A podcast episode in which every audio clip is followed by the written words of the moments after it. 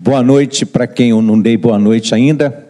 Graça e paz da parte do nosso Senhor Jesus Cristo sobre a vida de vocês. Nós vamos ler no livro do profeta Jonas. Nós vamos ler o capítulo 1, versículo 1 e 2. Depois nós vamos ler o capítulo 4, do versículo 1 ao versículo 11. Diz o texto: Veio a palavra do Senhor a Jonas, filho de Amitai, dizendo: Dispõe-te ou levanta-te, vá à grande cidade de Nínive e clama contra ela, porque a sua malícia subiu até mim. Capítulo 4, do 1 ao 11. Com isso, desgostou-se Jonas extremamente e ficou irado. E orou ao Senhor e disse: Ah, Senhor, não foi isso que eu disse, estando ainda na minha terra? Por isso me adiantei, fugindo para Tarsis, pois sabia que és Deus clemente e misericordioso e tardio em irar-se e grande benignidade e que te arrependes do mal. Peço-te, pois, ó Senhor, tira a minha vida, porque melhor me, melhor me é morrer do que viver. E disse o Senhor: É razoável essa tua ira? Então Jonas saiu da cidade e assentou-se ao oriente da mesma, ou de frente dela, e ali fez uma enramada, pegou galhos e plantas e fez uma cobertura para si. E repousou debaixo dela, à sombra, até ver o que aconteceria à cidade. Então fez o Senhor Deus nascer uma planta que subiu por cima de Jonas, para que fizesse sombra sobre a sua cabeça, a fim de o livrar do seu desconforto. Jonas, pois, se alegrou em extremo por causa da planta. Mas Deus, no dia seguinte, ao subir da alva, enviou um verme, o qual feriu a planta, e esta se secou. Em nascendo o sol, Deus mandou um vento calmoso oriental. O sol bateu na cabeça de Jonas, de maneira que desfalecia, pelo que pediu para si a morte, dizendo: Melhor me é morrer do que viver. Então perguntou Deus a Jonas: é razoável essa tua ira por causa da planta? Ele respondeu: É razoável a minha ira até a morte. Tornou o Senhor: Tens compaixão da planta que te não custou trabalho, a qual não fizeste crescer, que numa noite nasceu e numa noite pereceu, e não hei de eu ter compaixão da grande cidade de Nínive, em que há mais de 120 mil pessoas que não sabem discernir entre a mão direita e a mão esquerda, e também muitos animais. Senhor, nesse momento, colocamos diante de Ti a nossa mente, o nosso coração, que o Senhor nos abençoe, que o Senhor nos dê a teu Santo Espírito para que a tua palavra ela encontre guarida dos nossos corações e faça com que aprendamos aqui e saiamos para pôr em prática. Muito obrigado pela leitura da tua palavra, porque o Senhor tem nos abençoado e nós queremos te pedir que o Senhor continue nos abençoando nessa noite. Em nome de Cristo, amém. O livro de Jonas é extremamente conhecido. Quem não conhece o livro de Jonas, acho que qualquer criança já ouviu a história de Jonas.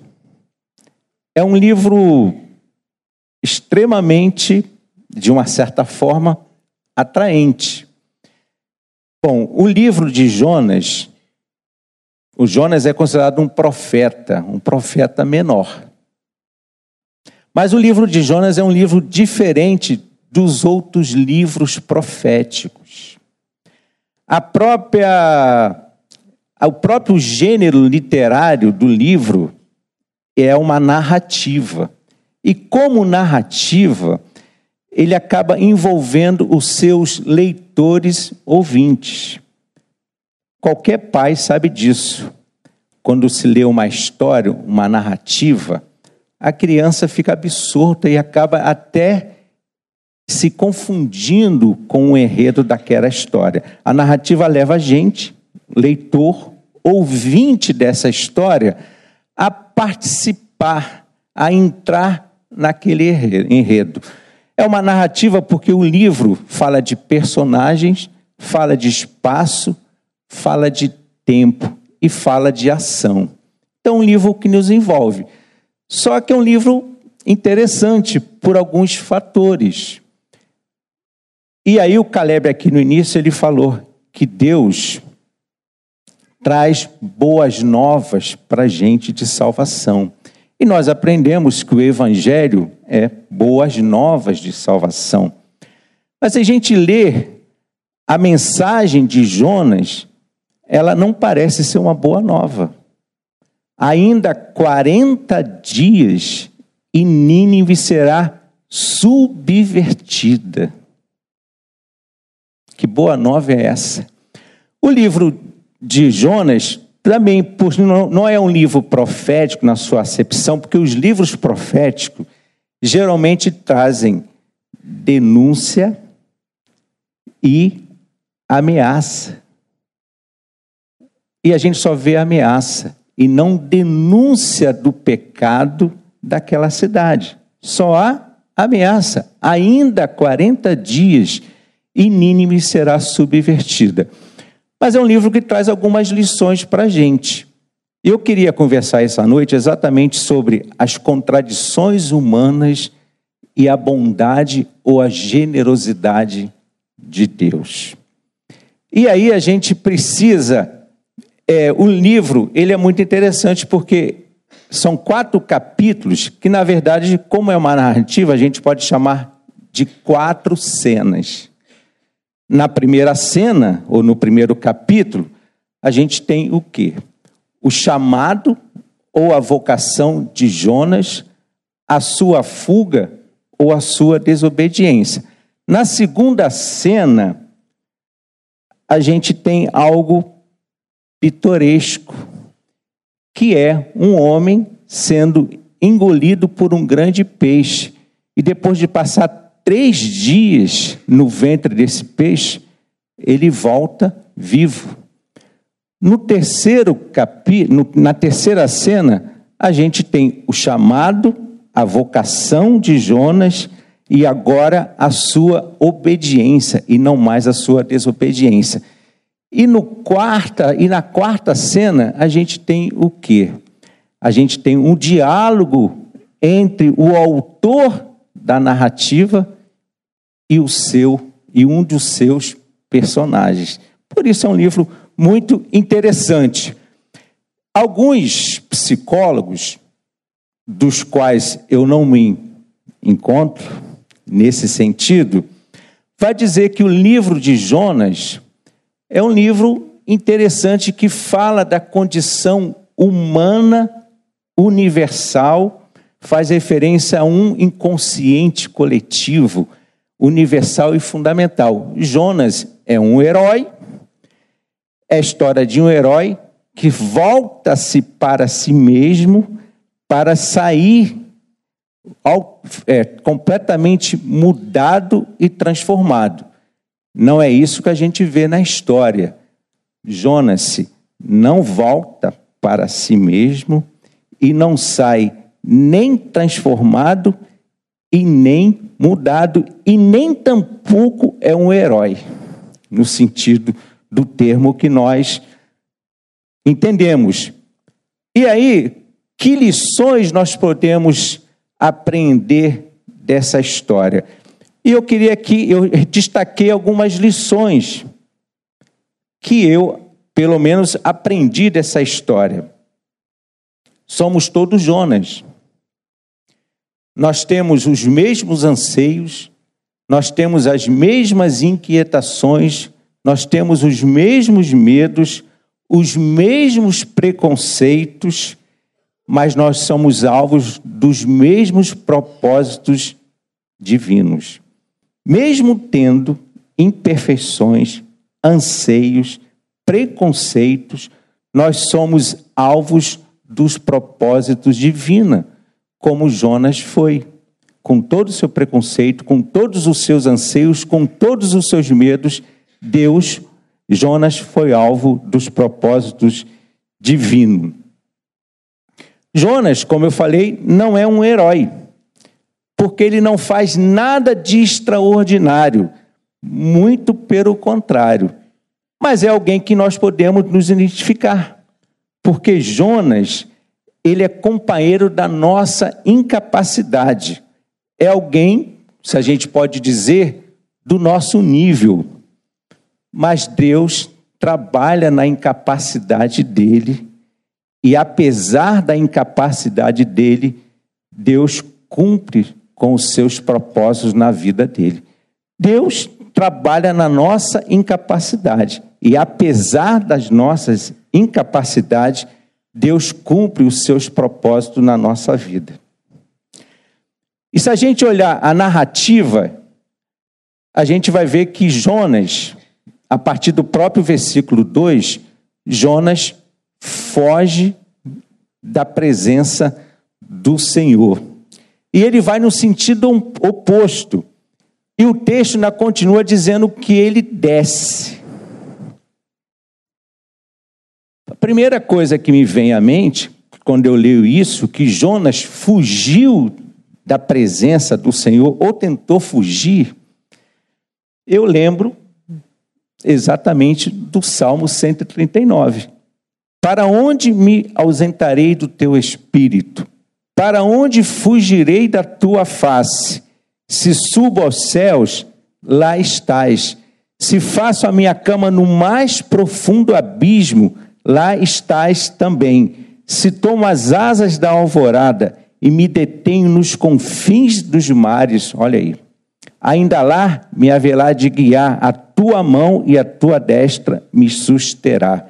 Se eu disser, as trevas com efeito me encobrirão, e a luz ao redor de mim se fará noite, até as próprias trevas não te serão escuras. As trevas e a luz são a mesma coisa. Como alguém pode fugir da presença do Senhor? Mas Jonas tentou. Só que na tentativa dessa fuga, ele desce. Ele desce, vai descendo, vai descendo até as profundezas dos mares. Sabe o que é isso? Mas, como diz o salmista, até lá a tua mão me susterá. E é isso que Deus fez na vida de Jonas. Na verdade, o grande peixe serviu para que ele fosse trazido de novo à vida. Na verdade, a fuga de Jonas não é uma fuga de Deus, porque de Deus ninguém consegue fugir. A fuga dele é uma fuga de si mesmo. Dona, Jonas foge de si porque não quer o um encontro com o outro.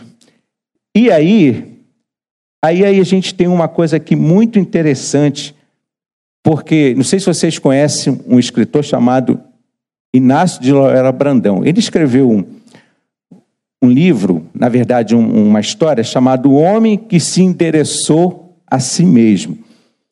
E aí diz essa história, é curta. Apanhou um envelope e, na sua letra cuidadosa, subscritou a si mesmo: Narciso, Rua 13, número 21. Passou cola nas bordas do papel, mergulhou no envelope e fechou-se. Horas mais tarde, a empregada colocou-o no correio. Um dia depois, sentiu-se na mala do carteiro. Diante de uma casa, percebeu que o funcionário tinha parado indeciso, consultar o envelope e prosseguira. Voltou ao depósito do correio. Foi colocado numa prateleira. Dias depois, um novo carteiro procurou seu endereço. Não achou. Devia ter saído algo errado. A carta voltou à prateleira, no meio de muitas outras amareladas, empoeiradas. Sentiu então, com terror, que a carta se extraviara. E Narciso nunca mais encontrou a si mesmo. Para se encontrasse, é preciso se endereçar-se ao outro. Quem não se endereça ao alguém, quem não vai ao encontro de alguém, não se encontra também. Jonas não fugiu do Senhor. Jonas fugiu do encontro com o outro e com o outro que é o diferente. Uma segunda lição que eu aprendo desse texto é que nossas ideias precisam corresponder aos fatos.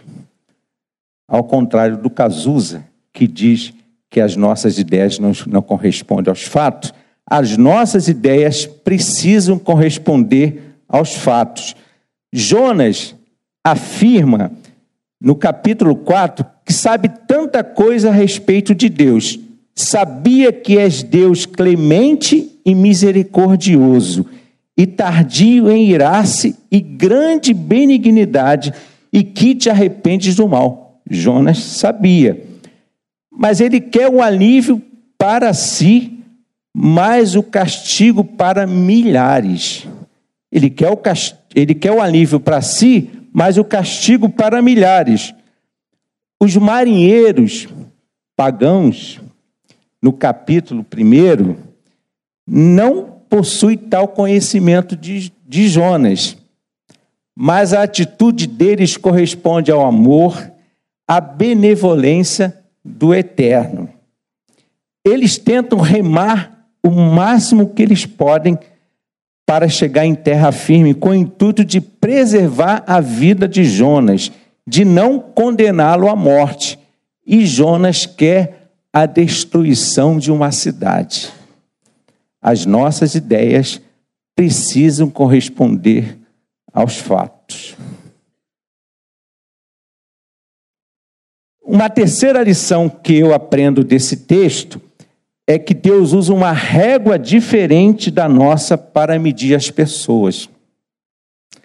Jonas ficou muito furioso e aborrecido, porque o Senhor não destruiu a cidade o Senhor não matou todos os cidadãos daquela cidade. Jonas fica indignado, fica irado diante da bondade do Senhor.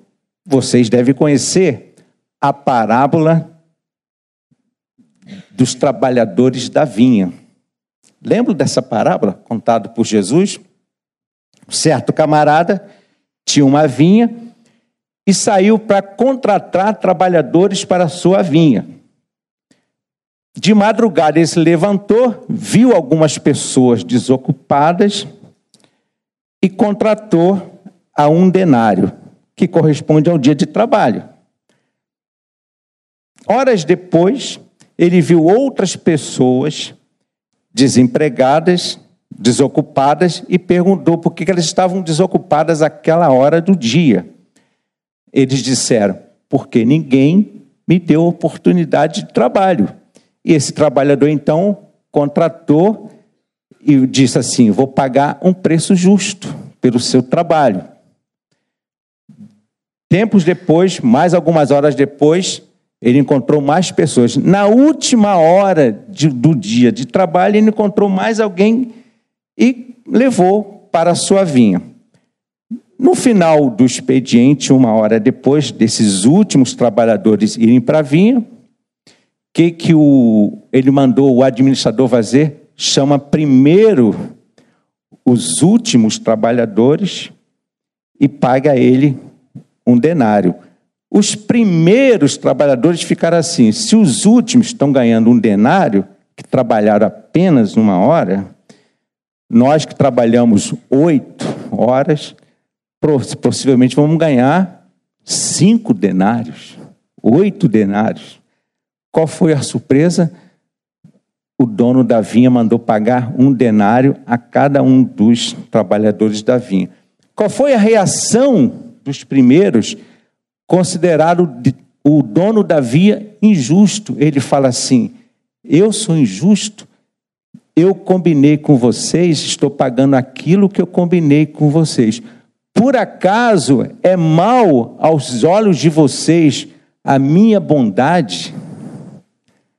Graça, gente. Graça. Graça, abundante graça da parte do Senhor. Jonas não entendeu essa situação e fica indignado por conta, é claro, né? Nós sabemos que é, essa profecia ou essa narrativa de Jonas, ela acontece bem antes do Império Assírio dominar, subjugar o povo de Israel. Mas já havia conhecimento e a fama dos assírios por serem pessoas, gente violenta, terrível, terrorista, que devastavam tudo que vinham pela frente. E Jonas ficava indignado porque a bondade do Senhor poupou essas pessoas. Diante da bondade do Senhor, Jonas fica furioso e aborrecido. Puro legalismo religioso. Jonas fica extremamente desgostoso, irado, porque o que acontece não se enquadra no seu esquema teológico. Graça e misericórdia existe unicamente para o seu povo e não para os demais. Puro legalismo teológico. E aí, nós lemos aqui e citamos aquele texto, Caleb citou, porque Deus amou ao mundo de tal maneira que deu o seu Filho unigênito para que todo o que nele crê não pereça, mas tenha vida eterna. E mais adiante a gente vê lá: Eu vim para que tenham vida e a tenho em abundância.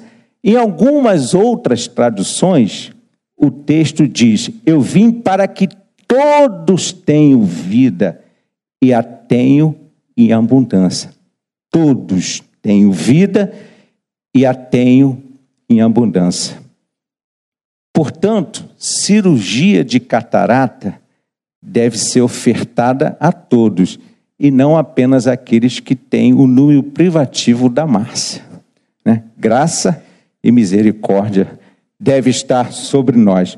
Uma outra lição que eu aprendo desse texto é que, apesar da majestade da glória de Deus, ele dialoga com gente contraditória como a gente.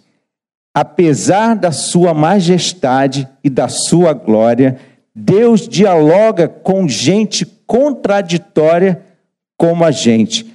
No diálogo entre Jonas e Deus, ou entre Deus e Jonas, Jonas quer justificar sua ira. Deus mostra a sua bondade. Jonas não responde, porque Jonas está engasgado com raiva. E raiva não permite o diálogo. Deus, para Jonas, não pode estender a sua graça, a sua bondade, a sua misericórdia para outra. A resistência de Jonas, na verdade, é a nossa resistência. Trancar o outro sempre dentro das circunstâncias negativas que o outro faz. A gente é preciso, a gente parece que a gente quer rotular as pessoas. Você mentiu, será sempre um mentiroso. A gente quer sempre trancar o outro a partir do rótulo que nós damos no outro. Você mentiu, você será sempre um mentiroso. Não há possibilidade de arrependimento. Infringiu uma regra do grupo, você não pode mais fazer parte desse grupo. Não sei se vocês conhecem, deve conhecer uma dinâmica que se faz, que a gente pega uma etiqueta e coloca atrás, nas costas das pessoas que estão participando. E a gente escreve alguma coisa e rotula aquela pessoa. Ela não sabe de que, que ela está sendo rotulada. E aí as pessoas, elas andam e começam a, aí você tem que se relacionar com elas a partir do que está escrito naquela etiqueta. Bom, no dia a dia, nós nos relacionamos com rótulos ou relacionamos com pessoas? Precisamos nos relacionar com pessoas e não com os rótulos. Jonas entendia aqueles de Nivita com rótulos e não como pessoas. Devemos nos relacionar com pessoas e não com rótulos. E aí, uma outra lição que eu aprendo desse texto é que precisamos suplantar a indiferença para que a vida seja verdadeiramente sentida. Precisamos suplantar a indiferença para que a vida seja verdadeiramente sentida. O texto diz que Jonas sai da cidade depois que Deus pergunta sobre a ira dele e ele se assenta de frente à cidade para ver o que acontece, para ver se Deus, quem sabe, fosse tão ousado e realmente poupasse Nínive. E aí, o que que acontece? Jonas ele acaba em outras situações, como quando ele está lá no porão, Jonas mostra também diferente, que ele está num sono profundo. Já diz o nosso grande escritor Guimarães Rosa que um animal satisfeito dorme. Um animal satisfeito com a sua condição dorme. Jonas dorme profundamente, um sono da indiferença. Precisamos suplantar a indiferença para que a vida seja verdadeiramente sentida. Jonas é de uma profunda indiferença pela vida dos que estão à sua volta. Uma profunda indiferença por aqueles que são diferentes da sua nacionalidade e da sua religião. Não sei se vocês conhecem o filme, e aí eu recomendo vocês assistirem esse filme, o livro de Henry, não é o livro de Levi, é o livro de Henry. Não sei se vocês já viram. É a história de um garoto de 12 anos, superdotado. Eu não vou contar o filme todo. E aí ele, ele tem uma menina, regula a idade com ele, vizinha dele, estuda na mesma escola que ele. E ele vê essa menina mora sozinha com o padrasto que a mãe faleceu. E ele vê a menina sendo abusada, sofrendo violência física e sexual. E ele chega para a mãe, insiste para a mãe fazer a denúncia. A mãe, com medo, com receio, porque o padrasto da menina era um comissário de polícia, não faz. Ele chega para a mãe e fala assim: a indiferença é maior do que a violência física. A indiferença é maior do que a violência física. Precisamos suplantar a indiferença para que a vida seja realmente vivida. Uma última lição que eu aprendo desse texto é que Deus tem a primeira e detém a última palavra sobre as nossas vidas. Não foi isso que nós lemos no primeiro capítulo, no versículo 1? E veio a palavra de Deus a Jonas. Uma lição que eu aprendo é que Deus tem a primeira e detém a última palavra sobre a vida, sobre as nossas vidas. Deus age sempre com seus critérios de soberania, de generosidade, de misericórdia, de amor. Eles não, ele não segue os caprichos da intolerância de Jonas. Jonas é um cara bastante passional. A gente percebe na narrativa que, ora, ele está alegre, dormindo, ora, ele está irado. Será que Jonas era um bipolar? Não sei. Mas ele havia, ele tinha alterações de humor. Ora ele estava alegre e ora ele estava irado e confuso. E aí Deus faz algumas perguntas para Jonas. Na verdade, Deus faz três perguntas. Na primeira pergunta, Jonas não responde e sai. E na segunda, na segunda pergunta, Jonas diz que sim, é, é lógico, é certo a sua ira, é bom, é sim, é concreto que ele esteja irado. Na verdade, quando Deus faz essa pergunta para Jonas, Deus quer mostrar um contraste entre a atitude de Jonas e a situação dos ninivitas. Jonas fica extremamente irado porque uma planta que não custou nada a ele, e essa planta, segundo alguns, era uma espécie de mamoreira, né? mamona, que produz, que produz aquelas folhas enormes. Então produz uma, produziu uma, uma, uma sombra. E ele estava descansando embaixo dessa sombra. E aí, como diz o texto, Deus manda um verme, essa planta é destruída, e aí vem ainda um vento quente, e Jonas fica extremamente indignado com aquilo e pede a morte de novo.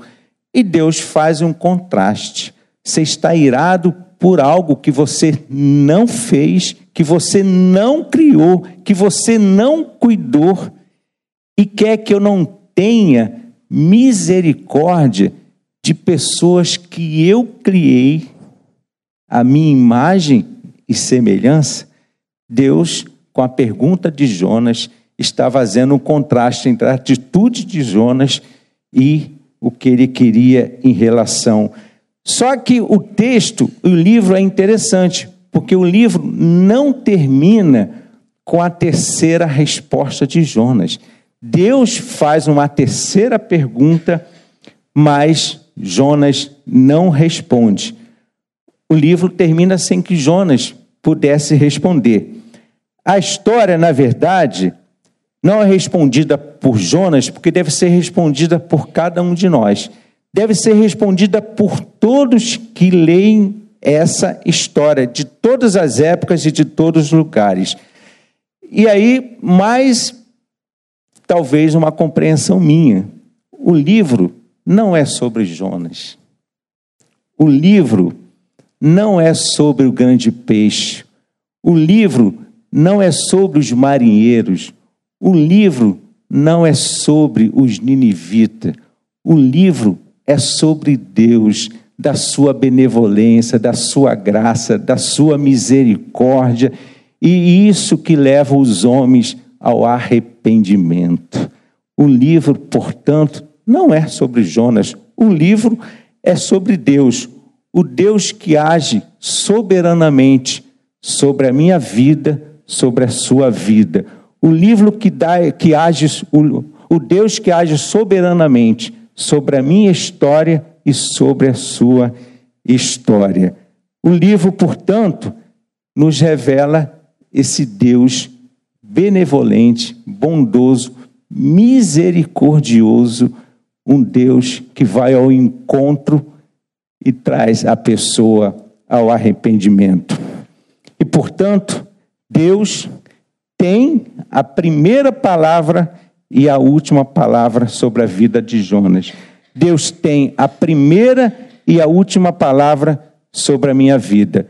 E o meu desejo é que essa palavra que Deus tem sobre a minha e sobre a sua vida, essa última palavra que Deus tem sobre a minha e sobre a sua vida, que faça reverberar que a gente tenha condições de agir de forma benevolente, misericordiosa e ao não encontro do outro para que alguém possa se arrepender. Afinal de contas, arrependimento é uma palavra cristã. Que Deus, portanto, faça com que a nossa vida seja uma vida benevolente, misericordiosa e do amor e da graça do nosso Senhor. Jesus Cristo. Amém? Eu queria que nós orássemos, tivéssemos um tempo e falássemos agora com o Senhor, com esse Deus que tem a primeira e a última palavra sobre a nossa vida. Deus, mais uma vez estamos aqui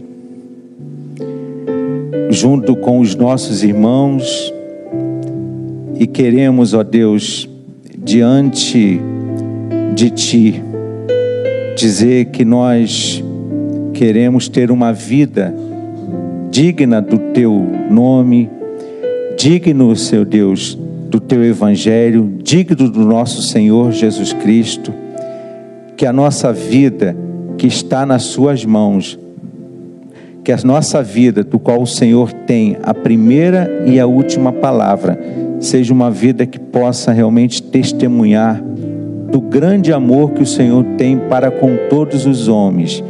Que o Senhor quer que todos os homens cheguem ao arrependimento. Que o Senhor quer que todos os homens entendam o plano da salvação em Cristo Jesus. Ó Deus, que a nossa vida, que a nossa forma de viver, que a nossa conduta, que a nossa atitude, com a nossa forma de falar, seja um espelho daquilo que tu és, ó Deus. Que o Senhor faça sempre mudanças na nossa vida, para que a nossa vida caminhe sempre de acordo com os teus evangelhos. Que a nossa régua seja uma régua equiparada à sua. Que os nossos julgamentos sejam orientados por ti para que, ó Deus, nós tenhamos condições de levar vida aonde há morte. Que Senhor tenha condições de fazer com que, aonde quer que as pessoas estejam sequiosas, que as pessoas ouçam, ouçam a voz do Senhor. O Senhor faça com que a nossa vida resplandeça sempre a graça amorosa do nosso Senhor Jesus Cristo. É a nossa oração em nome de Jesus Cristo. Amém.